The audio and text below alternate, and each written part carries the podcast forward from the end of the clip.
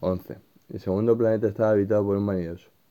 Ah, ah, he aquí la visita de un admirador, exclamó desde lejos el vanidoso. No bien vio el principito, pues para los vanidosos los, otros hombres son admiradores.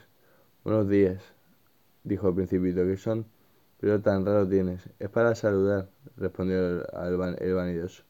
Es para saludar cuando me aclaman. Desgraciadamente nunca pasa nadie por aquí. Ah, sí, dijo el principito sin sorprender. Golpea tus manos una contra otra, aconsejó el vanidoso. Principito golpeó sus manos una contra otra. Vanidoso saludó modestamente levantando el sombrero. Esto es más divertido que la visita al rey, se dijo para sí el principito, y volvió a golpear sus manos una contra otra. El vanidoso volvió a saludar levantando la mano.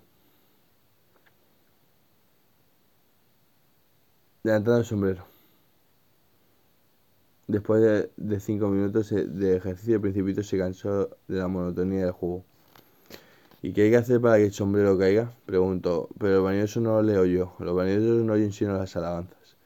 ¿Me admiras mucho verdaderamente? Preguntó el principito. ¿Qué significa admirar? Admirar significa reconocer que soy el hombre más hermoso, mejor vestido, más rico, más inteligente del planeta. Pero si eres la única persona en el planeta. Dame placer. Admírame de todos modos. Te admiro, dijo el principito encogiéndose de hombros, pero ¿por qué puede interesarte que te admire? El principito se fue. Personas grandes son decididamente muy extrañas, se decía para sus adentros durante el viaje.